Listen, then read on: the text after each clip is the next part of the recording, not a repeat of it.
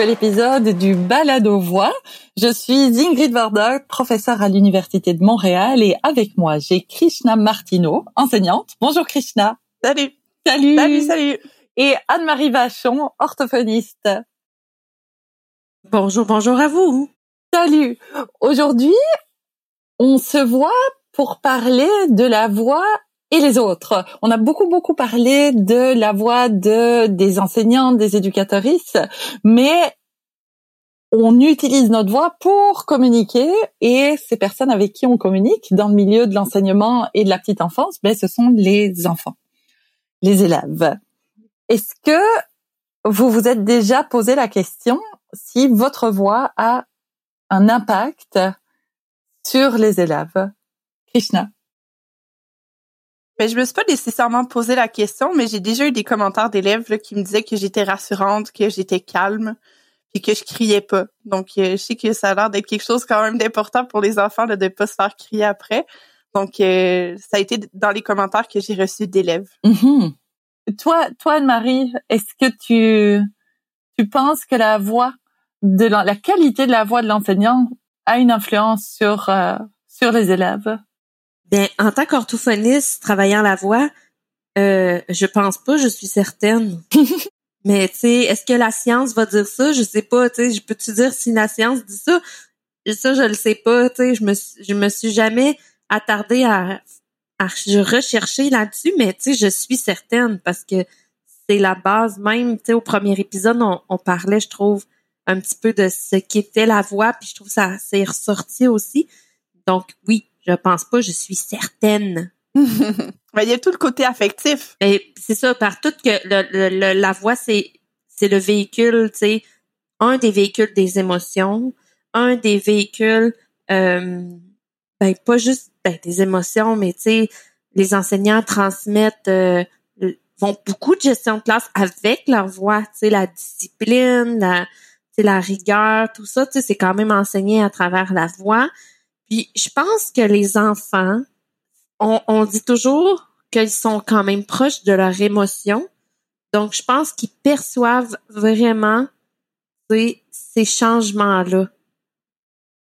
C'est quand... Euh, en tout cas, j'ai l'impression que les enfants sont sensibles quand même au changement de, de voix ou à, à la finesse de la voix. Beaucoup plus que qu'est-ce que on pourrait penser, puis probablement beaucoup plus que qu'est-ce que eux sont capables de nous verbaliser aussi. Exactement. Jusqu'où est-ce qu'ils vont avoir des mots pour nous pour nous expliquer, nous dire ce que c'est la ce qu'ils ressentent à partir d'une voix? Exactement. C'est ce que j'allais dire, c'est plus des ressentis, donc on peut pas exprimer nécessairement pourquoi cette voix-là nous affecte plus qu'une autre ou que, que ça vient plus nous nous toucher ou que ça nous fait peur. Donc, il y a comme un, ressenti qui peut être variable d'une personne à l'autre ou euh, mm. Selon l'attachement aussi qu'on a avec une personne parce qu'on le voit avec les routines avec les enfants quand ils sont habitués de voir le même adulte qui intervient auprès d'eux, ils sont habitués à leur tonalité, euh, de savoir un peu leurs limites là, à travers leur, leur ton de voix, avec leur, leur approche, leur, leurs phrases répétées constamment. Donc, les enfants sont habitués à ça. Alors, quand un nouvel, euh, un nouvel adulte ou un nouvel intervenant arrive avec d'autres approches, ben ça peut, euh, ça peut être confrontant pour l'enfant de, de perdre ces balises-là, ces repères-là. Mmh. Puis il faut se, le, processus de se réhabituer à cette voie-là et de recréer le lien de confiance. Au niveau de la science, c'est certain, comme tu dis Anne-Marie, la voix nous influence et il y a vraiment plusieurs études qui montrent qu'on va attribuer à certaines voix des caractéristiques. Donc, on entend une voix, puis on va attribuer des caractéristiques à la personne qui porte cette voix. Et habituellement, les humains vont être assez d'accord euh, sur ce sur ce qu'ils perçoivent dans les dans les voix, même si c'est pas nécessairement en correspondance après avec la réalité de la personne. Mais je vous propose qu'on écoute justement ce que les euh, les enfants, on va dire, on a deux enfants qui nous ont parlé de la voix de leur enseignant. Parce que à chaque fois que Madame Suzy parle, elle parle plus fort tout le temps parce que personne ne l'écoute, tout le monde y parle. Est-ce que tu connais des gens qui ont des belles voix? Oui. Mon ami, mais j'ai un, mon ami de la garderie. J'ai, j'ai des amis de la garderie que je trouve qui ont une belle voix. Pourquoi tu trouves qu'ils ont des belles voix? Mais parce qu'ils ont des, euh, des, des voix pas trop, pas trop fortes. T'aimes les voix qui sont douces? J'aime pas ça le bruit après parce que ça me fait mal aux oreilles. Puis t'aimes ça quand les gens ils parlent doucement? Mhm. Puis ton éducatrice à la garderie, est-ce qu'elle elle parle doucement, hein? Des fois, elle parle trop fort. Quand est-ce qu'elle parle fort? Ben, des fois, mes amis font des bêtises. OK, on vient d'entendre deux enfants qui sont en maternelle ici. Moi, ce qui me frappe, c'est que elles qualifient toutes les deux la voix en fort et fort ou pas fort, fort ou doux. Est-ce que Oui. ouais, J'aime pas ça quand elle me parle fort. oui, sais. ouais, mais le la manière de de décrire la voix reste vraiment dans des termes de de fort ou pas fort. C'est comme si c'est c'est ça qui euh, c'est c'est ça la qualité principale d'une d'une voix pour ces deux enfants qu'on vient d'entendre. Elle est elle est forte ou elle est pas forte? Et et j'aime ça ou j'aime pas ça? Ben, je pense que, tu sais, c'est c'est relié aussi, on vient de le dire, c'est des élèves de maternelle. Tu sais, tantôt, je, va- je t'avais dit, est-ce que les, les élèves vont avoir les mots pour décrire tout ça? Tu sais, je serais curieuse de voir la réaction cérébrale, neurologique de différents types de voix sur les apprentissages ou pendant les apprentissages ou pendant des situations qui sont plus de gestion de crise, par exemple, gestion de bruit, tu sais. Euh, parce que on le sait, tu sais, je pense que pour les enfants, quand ils ont besoin que les, les enseignants interviennent, c'est nécessairement peut-être pour les apaiser, pour les calmer, pour calmer le bruit, là, tu sais, comme justement qui devient trop fort, là. Fait que, tu sais, ils disent, hein, on n'aime pas ça, le bruit, on n'aime pas ça, que ça parle fort, tu sais. Ouais, on C'est rassurant. C'est rassurant d'être encadré puis d'être euh, justement enveloppé par cette voix-là chaleureuse. là. Et ça me ça me fait penser à l'anecdote Krishna vraiment que tu nous as raconté euh, plus tôt avant l'enregistrement de cet épisode, mais qu'on a eu l'occasion d'enregistrer quand euh, je, vous- je vous propose qu'on l'écoute ici d'ailleurs euh, sur le bruit et l'aspect rassurant.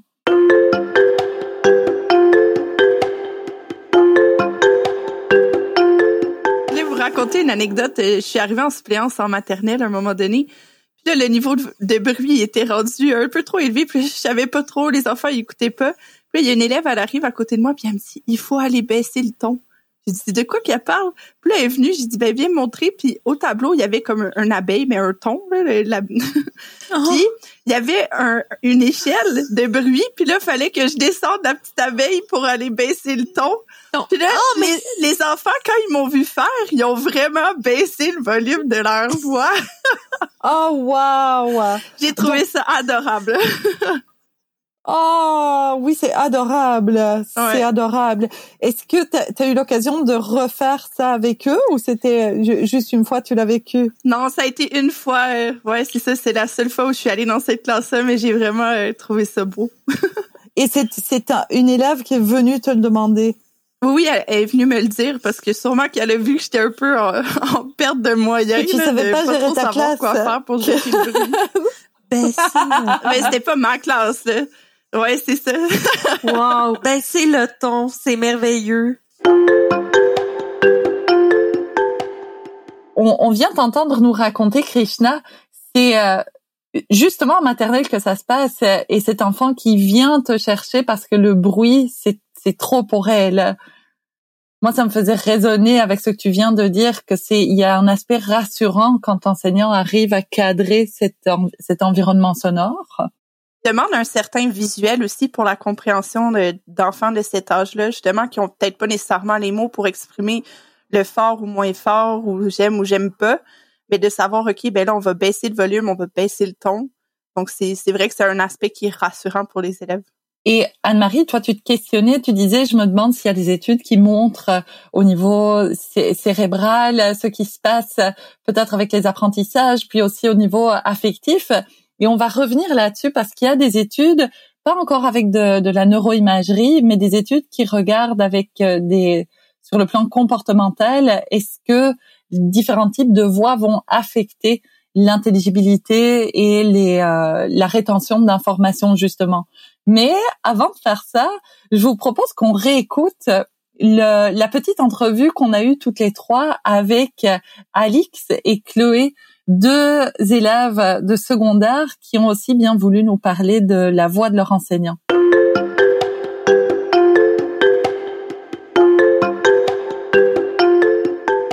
c'est super gentil d'être là avec nous. Tu, tu, sais pourquoi je vous ai euh, je vous ai demandé de participer? Non. C'est parce que nous on parle de la voix ah. et spécifiquement de la voix des enseignants. Mm-hmm. Et en fait, ce qu'on se demande, c'est est-ce que vous, en tant qu'élève, vous réfléchissez parfois à la voix de vos enseignants? Euh, Est-ce que ça vous arrive d'avoir une opinion sur la voix de vos enseignants? Mais dans quel sens? Dans tous les sens. Tous les sens sont bons, les filles. en fait, notre prof de mathématiques, elle a tendance à nous parler, mais genre, je pense que pour elle, c'est normalement. Mais nous, c'est souvent perçu un peu, euh, genre, avec une tonalité un peu agressive, parce que quand on pose une question, genre, euh, c'est assez euh, ben, direct, et ça nous demande de « Oh, vous savez pas ça? » nanana, assez, genre, fluidement, genre, rapidement, et genre, je pense que le débit de la voix, genre, exprime aussi que, d'une certaine manière, genre, ce qu'on vient de dire, c'est pas forcément, genre, bien pris. Donc, euh, ben, c'est un peu, genre, ma perception, moi, euh, de, de certaines voix des professeurs. Tu perçois qu'elles peuvent être agressives, c'est ça? Oui, mais c'est ça, mais je pense que c'est pas volontaire, c'est juste que, genre, sa façon de parler nous est pas habituelle, donc, genre, nous, quand on perçoit, genre, sa façon de communiquer avec nous, on se dit, ah, peut-être que, voilà, il y a peut-être, genre, genre un malentendu ou, euh, voilà, c'est ça, c'est comme ça que, voilà. Et, et tu disais, c'est peut-être dans le débit de sa voix. Oui. Est-ce que il y a, est-ce que tu as déjà réfléchi à la voix autre que par le débit, qu'elle est vite ou pas vite, ou qu'on comprend les mots ou qu'on comprend pas les mots? Est-ce que tu trouves que tous les profs ont la même voix ou il y a des voix différentes? Ah, ok.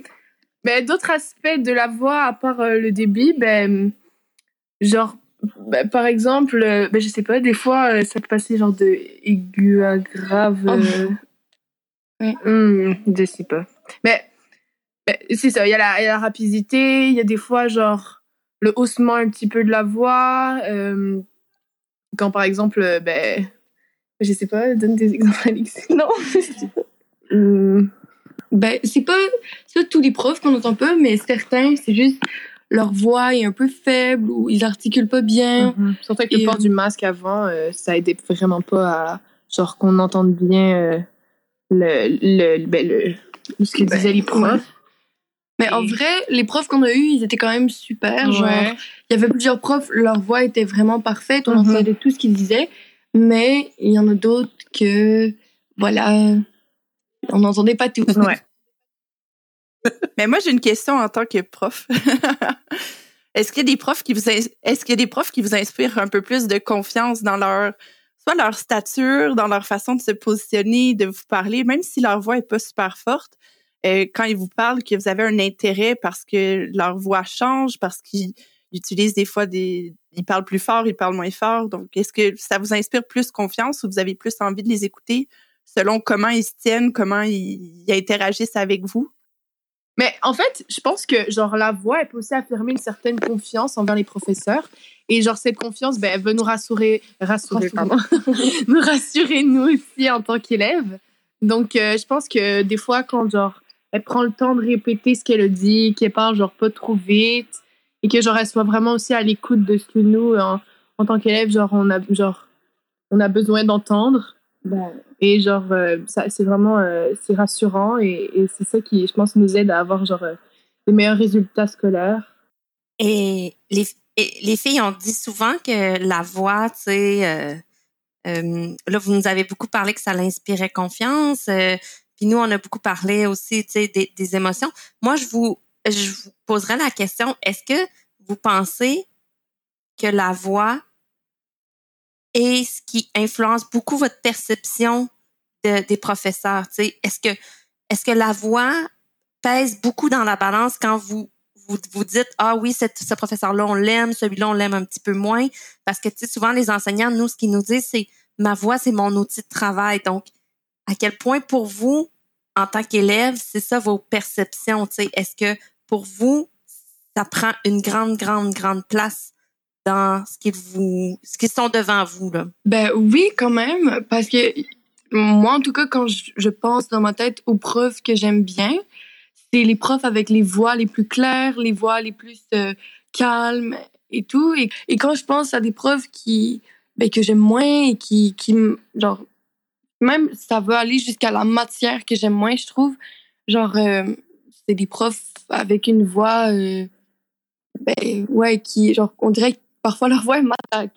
Mais, ouais, moi, je sais pas. Elle, elle m'attaque. Genre, leur voix est pas. Parfois, on dirait juste que les profs nous crient dessus. Je trouve que c'est comme leur, voix. Ben moi, je trouve ça intéressant de voir que la relation est basée un peu sur le, la perception de, de l'élève, dans, dans les intonations, dans le, la voix qui est calme. Donc, moi, je trouve ça particulièrement touchant parce que je me dis, avec mes élèves, c'est ce que j'essaie de faire aussi, là, de d'être rassurante, d'avoir une voix qui fluctue pas trop, qui est pas trop intense, qui est pas trop agressive. Mais c'est ça. Donc, euh, ben, merci les filles. C'est vraiment intéressant d'avoir votre, euh, votre feedback par rapport à ça. de, de rien.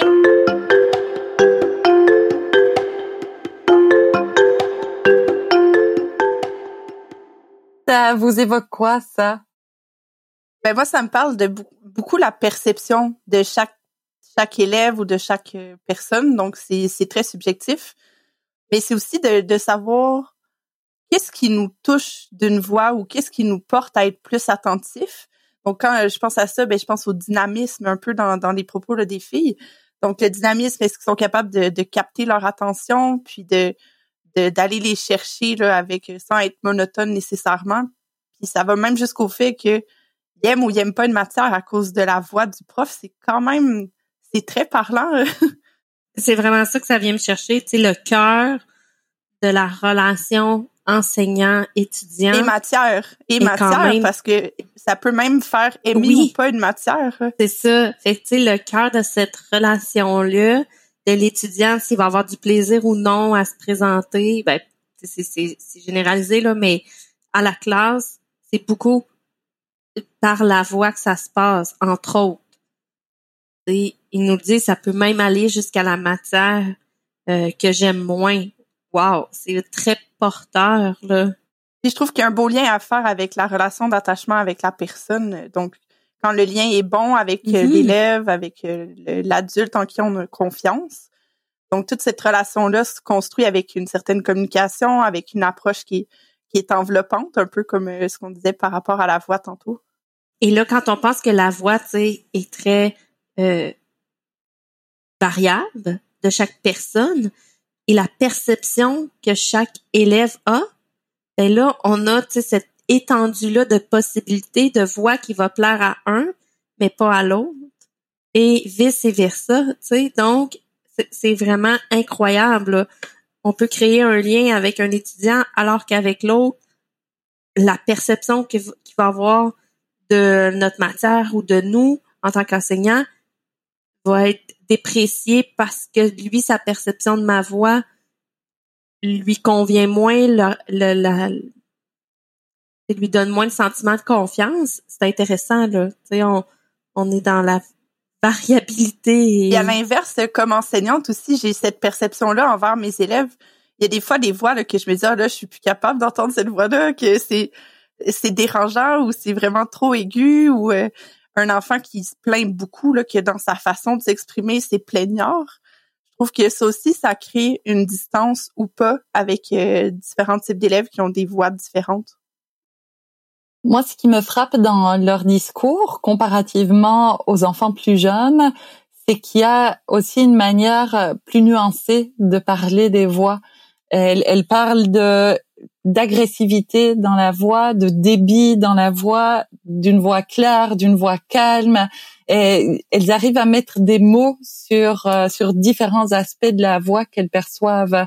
Et euh, puis en même temps, je me dis, mais malgré tout, ces concepts sont mélangés. Quand elle parle d'agressivité, puis du débit qui est rapide, c'est comme ben, il y en a un qui est objectif, le débit il est rapide ou il est pas rapide, quelque part on pourrait le, le mesurer, mais le degré d'agressivité, c'est un peu Krishna comme tu disais, c'est la subjectivité, c'est chaque élève. Donc euh, elle, elle le perçoit comme agressif, un autre élève va peut-être pas le percevoir comme comme agressif. Donc après c'est cette loupe d'interprétation qu'on en qu'on en fait de la voix qu'on entend.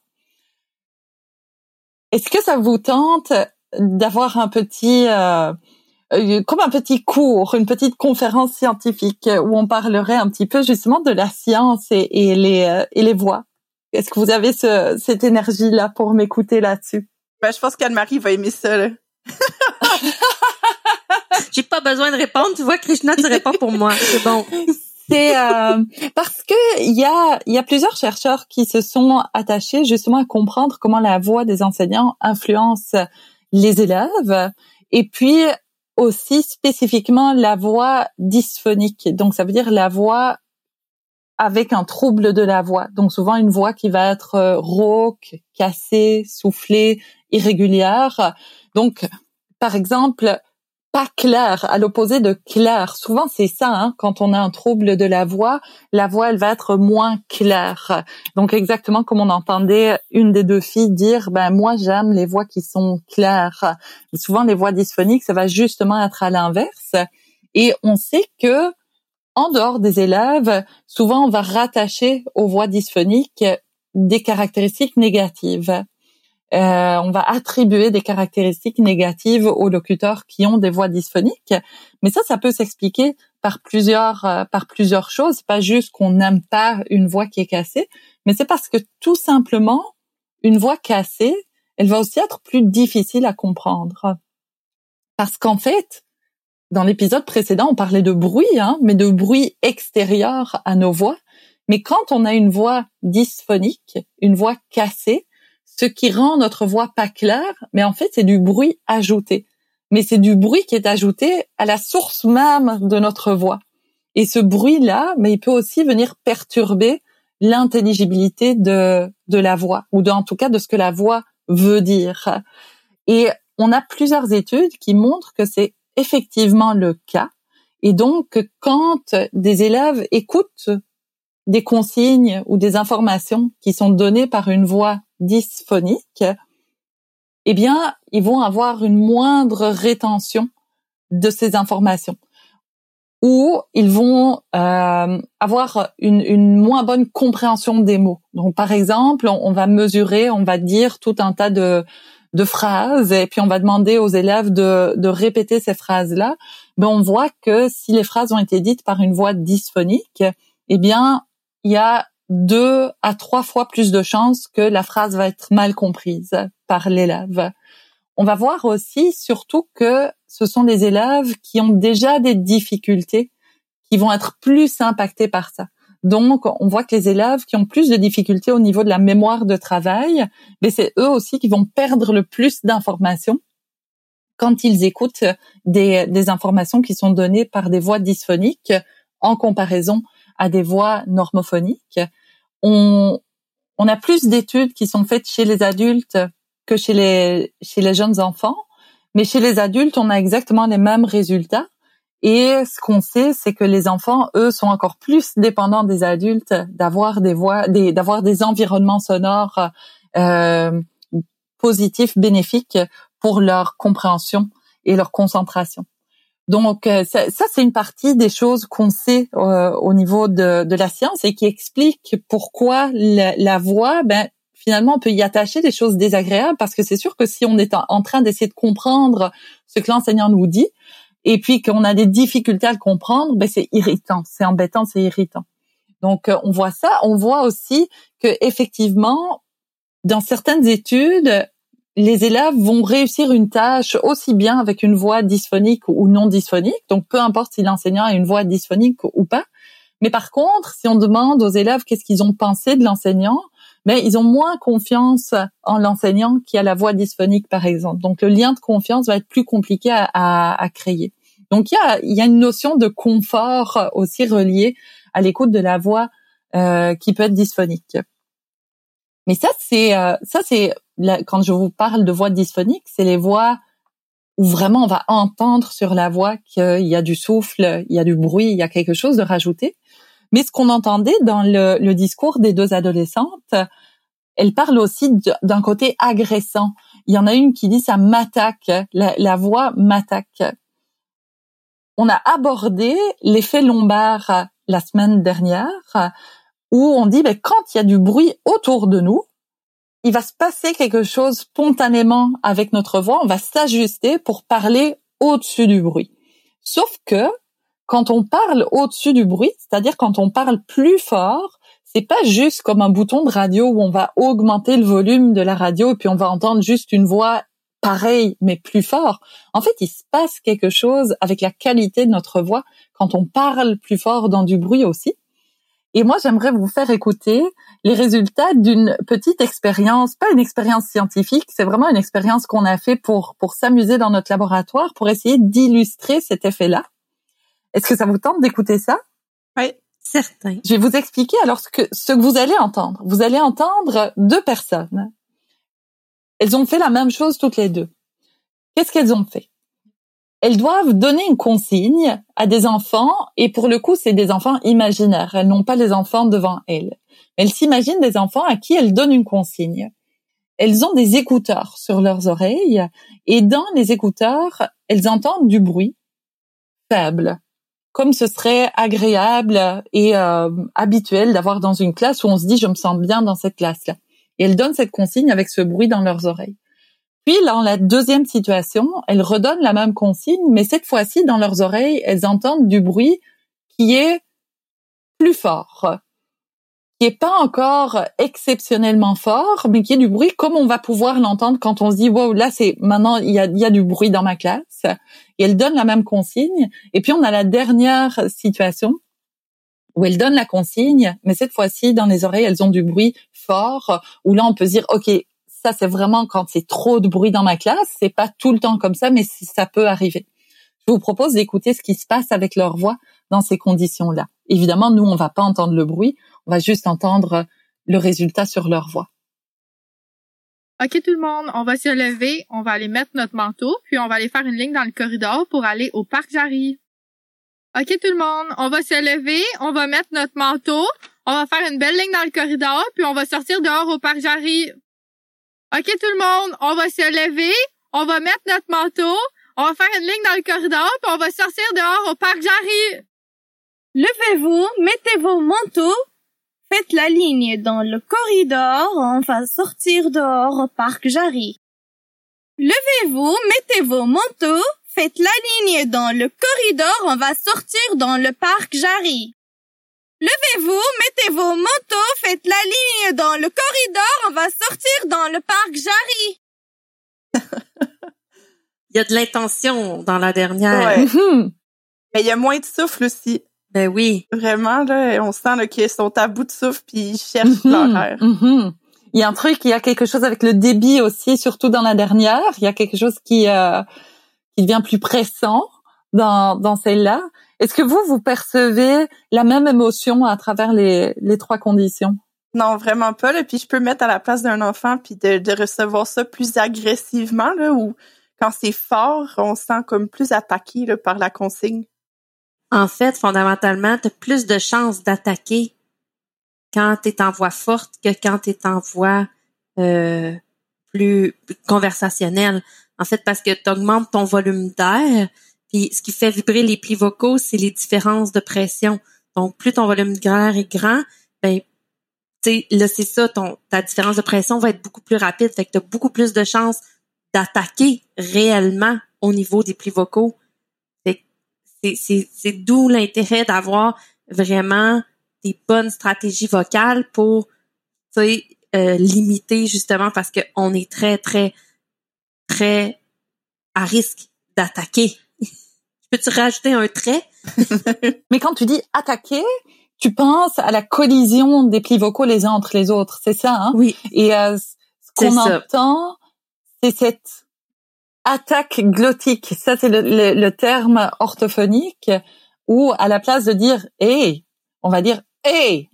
Et c'est ce petit coup au début qui est agressant pour les oreilles, mais pour les plis vocaux aussi. Donc c'est c'est assez intéressant de se dire quand on entend une voix agressante qui nous attaque, mais souvent c'est aussi parce que cette voix-là attaque les plis vocaux de la personne en fait. Il y a quelque chose d'agressant même aussi pour le l'outil vocal de la personne. Puis tu sais, Krishna t'a dit euh, tout de suite après, t'a dit on, on perçoit tu sais qu'ils sont à bout de souffle, mais tu sais ça aurait été intéressant après d'avoir leur enregistrement sur leur version de comment eux se sont mm-hmm. sentis dans la production de ces phrases-là. Justement, est-ce que pour eux c'est un niveau d'effort beaucoup plus élevé ou tu sais relativement euh, mon tu sais l'effort était pas si grand que ça? Parce que l'effort aussi est, important à, à questionner quand on, on, tente de parler plus fort comme ça. Là. On n'a on a pas ces retours-là. Tu as, raison, c'est euh, ça aurait vraiment été intéressant. Et autre chose qui serait très intéressant à, à voir, c'est et on en revient à la voix, les émotions qui nous sommes, la fatigue associée aussi avec cette voix forte qu'on pousse euh, au-dessus du, du bruit. En fait, il y a une étude qui a été faite qui est vraiment intéressante où on fait lire à des personnes un texte. D'accord? Ils, ils, lisent un texte avec une voix neutre. Le texte est neutre. Il n'y a pas d'émotion dans le texte. Une partie des personnes qui lisent ont le retour de leur propre voix dans leurs oreilles et c'est juste leur propre voix. Ils entendent, ils s'entendent eux-mêmes lire et c'est ça qui se passe. C'est tout ce qui se passe. La deuxième partie du groupe eh bien, eux, ils ont aussi le retour de leur propre voix dans leurs oreilles. Mais qu'est-ce qu'on a changé? Donc, de manière euh, très rapide, c'est possible de le faire. On change la rétroaction de leur voix et on fait sonner leur voix positive. Donc, à la fin de chacune des phrases, leur voix part vers le haut et ça nous donne une impression que c'est une voix plutôt joyeuse. Donc, eux, ils s'entendent lire le texte, mais avec cette intonation joyeuse à la fin. Et puis, la troisième partie du groupe, troisième et dernière, ils s'entendent lire et ils ont le retour de leur propre voix, mais avec une intonation négative à la fin de leur phrase. Et ce qu'on voit, c'est que les personnes qui ont eu l'intonation neutre, ils ont la même émotion avant et après leur lecture. Ceux qui ont eu l'intonation positive, ils sont un peu plus contents après avoir lu leur texte. Et ceux qui ont eu l'intonation négative, ben eux, ils se sentent un peu moins bien après la lecture de leur texte. Alors on peut transposer ça à la réalité d'un enseignant qui se retrouve à utiliser pendant sa journée une voix de quelqu'un qui est fâché, hein, inconsciemment, mais qui malgré tout est susceptible aussi d'influencer leur propre émotion à eux. Et puis on entend les élèves qui disent ben moi je trouve ça agressant, ça m'attaque. Donc on peut imaginer la réaction sur l'émotion de l'élève puis la manière dont l'élève va réagir, que ce soit avec l'enseignante ou avec euh, les autres élèves. Et puis, d'un coup, je trouve que ça devient très clair, Anne-Marie, cette boucle dont toi tu parlais dans l'épisode dernier, de dire il y a, il y a une sorte d'effet d'entraînement dans cette euh, dans cette situation-là qui est vraiment euh, impressionnant en fait, mais très subtil, mais quand même très compréhensible qu'il soit là qui me frappe aussi dans ce dans le discours des euh, des dernières des adolescentes, c'est qu'elles font pas le lien avec le bruit autour. Elles parlent de la voix de la prof. Et puis on, on parlait des études qui montraient qu'il y avait euh, qu'il y avait aussi un impact de, de la voix dysphonique sur l'intelligibilité, mais on sait aussi que le bruit va avoir un impact sur la performance des élèves. Et puis là, c'est la, la, la, dernière, le, dernier morceau de prof que je vous fais, si vous avez encore le courage. Ce que je pense c'est aussi vraiment intéressant. C'est une étude qui a été faite, et elle commence à dater un peu, je crois qu'elle elle date de 2010. Qu'est-ce que les chercheurs font, font dans cette étude Ils prennent des élèves de première primaire et troisième primaire, d'accord, bon, des assez jeunes élèves, et ils les mettent dans des conditions de classe différentes. Une condition de classe optimale où il n'y a pas de bruit et l'enseignant euh, l'enseignant leur donne des consignes puis ils doivent réaliser les consignes. La deuxième condition de classe, les élèves ont du bruit de trafic. Donc la voix de l'enseignante, on l'entend un peu moins, il y a du bruit de trafic autour. Et puis, la troisième condition, les élèves entendent du bruit de classe, comme on peut entendre dans une classe, et puis leur enseignant. ils doivent réaliser la même consigne dans les trois conditions. Puis, on demande, après chaque condition, on demande aux élèves, est-ce que vous avez été dérangé par le bruit? Qu'est-ce que vous avez pensé du bruit? Eh bien, ils sont pas dérangés. Ça les dérange pas le bruit. Et puis après, on va regarder leurs résultats. Comment est-ce qu'ils ont réussi les consignes? Et dans la troisième condition, donc la condition où il y a le bruit d'autres élèves dans la classe, eh bien, on a jusqu'à 30% de baisse de performance chez les élèves qui nous disent, ben non, moi, le bruit, ça me, ça m'a pas dérangé. Oui, c'est drôle, Ingrid. En fait, ça m'a questionné parce que dans l'épisode précédent, on parlait que le bruit, on avait vraiment défini que le bruit, c'était quelque chose qui nous dérange. Donc, dans l'étude, ils ont défini le bruit comment? Parce que si les élèves étaient pas dérangés pour, par ça, c'était pas un bruit, c'était un niveau d'intensité. Ah, mais t'as tellement raison. C'est, c'est, vraiment, tu vois, ça vient encore rajouter que le bruit, c'est tellement élusif. Est-ce que ce mot existe en français? Euh, elusive. C'est comme un petit savon qui nous échappe, hein, le, le bruit. Oui, il y a l'aspect intensité. Il y a l'aspect dérangeant, ça me dérange, mais il y a l'aspect dérangeant sur le plan conscient et inconscient en fait. Et c'est ça qu'on voit avec cette étude là parce que eux ne vont pas le qualifier de de bruit dans le sens ça me dérange parce que ça les a pas dérangés. Ils disent ça m'a pas dérangé. Mais ça quelque part ça a dérangé leur système cognitif parce que les résultats ont, parlé d'eux-mêmes. Il y a une baisse dans leur performance. Donc quelque part, leur mémoire de travail est occupée à gérer, à filtrer le bruit. Il y a quelque chose, il y a, une partie de leur effort cognitif qui s'attaque à filtrer le bruit pour accéder aux, aux informations de, de l'enseignante. Donc oui, tu as tout à fait raison. J'allais ajouter justement avec la mémoire de travail quand on avait parlé plus tôt, euh, ben, je suis au courant de, des fonctions exécutives là, avec les élèves. Puis quand l'attention est un peu dispersée, parce que c'est un peu ce qui arrive là, aux élèves, où est-ce qu'il y a un bruit de fond, un bruit d'ambiance qui est présent, puis l'attention peut pas être focalisée exactement sur uniquement la tâche. Donc la mémoire de travail aussi par la bande est touchée. Donc c'est sûr que c'est plus difficile de retenir les bonnes informations, d'utiliser l'information adéquatement. Puis même que la flexibilité euh, cognitive aussi va être euh, touchée parce que là, si on reçoit mal la demande, donc l'information est mal comprise ou mal interprétée, ben après ça, c'est difficile de prioriser qu'est-ce qu'on fait puis de comment on le mm-hmm. fait. Mm-hmm.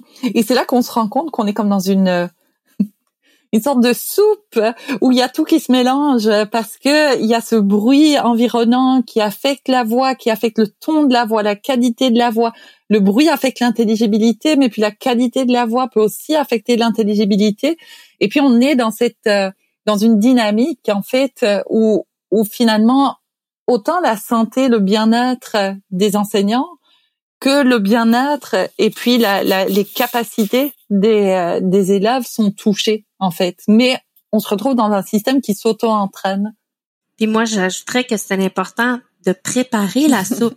tu sais, on parle de, tu sais, parce que, euh, puis je dirais les ingrédients, tu l'as dit, tu sais, c'était comme autant les élèves que la voix, puis tous les effets, tu sais, puis tout ça.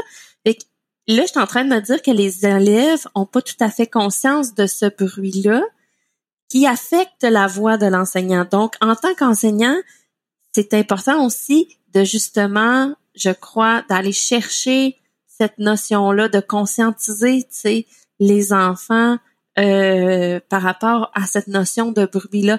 Krishna, quand on avait en, parlé de ton anecdote, mm-hmm. là, euh, justement, du de la, jeune fille qui était venue te chercher, on avait eu la réflexion de comment la professeure, l'enseignante est arrivée jusqu'à euh, jusqu'à là avec ses élèves, de les conscientiser qu'il y avait ce niveau quand est-ce qu'on allait baisser le ton, tu sais? Euh, puis nous, en tant qu'enseignants, ben je dis nous là, mais nous en tant qu'adultes, on est conscient des bruits qui nous dérangent. Là, en tant qu'enseignant, on vient de présenter pour vous comme qu'est-ce que le bruit dans le fond il affecte par l'effet lombard, tout ça dans le dernier épisode, et que là, on est en train de dire que le bruit affecte aussi vos élèves. Wow. Alors si on met vraiment en place des stratégies de prévention, moi, je pense qu'on est gagnant. Au bout du compte, la soupe va être vraiment meilleure. oui, il y a l'aspect prévention, puis justement de, de conscientisation, d'être conscient que en ce moment, c'est très fort, puis à la limite, on peut même enregistrer les élèves, de dire, OK, ben, on va réécouter à quoi ça ressemblait cette période-là de travail, puis de les faire prendre conscience que ben, c'est difficile de se concentrer quand, quand c'est comme ça. On va revenir là-dessus justement parce que là on est on est en train de rejoindre la gestion de classe et euh, on, on, je vous propose qu'on aborde ça justement dans le prochain épisode comment on prépare la soupe. Est-ce que on va y arriver? On aura on aura un balado culinaire à la fin. Je sais qu'on va y arriver. on, est, on est parti du sport. Hein. Au début, on était plus dans l'analogie sportive. Là, on est rendu dans les analogies culinaires. C'est bon, c'est bon. C'est euh, merveilleux. Oui, c'est merveilleux. Donc, euh, rendez-vous au prochain euh, épisode pour parler un peu plus de la gestion de classe et l'influence que ça peut avoir sur la santé vocale, mais aussi sur sur le bien-être de tout le monde dans une classe. À bientôt. À bientôt.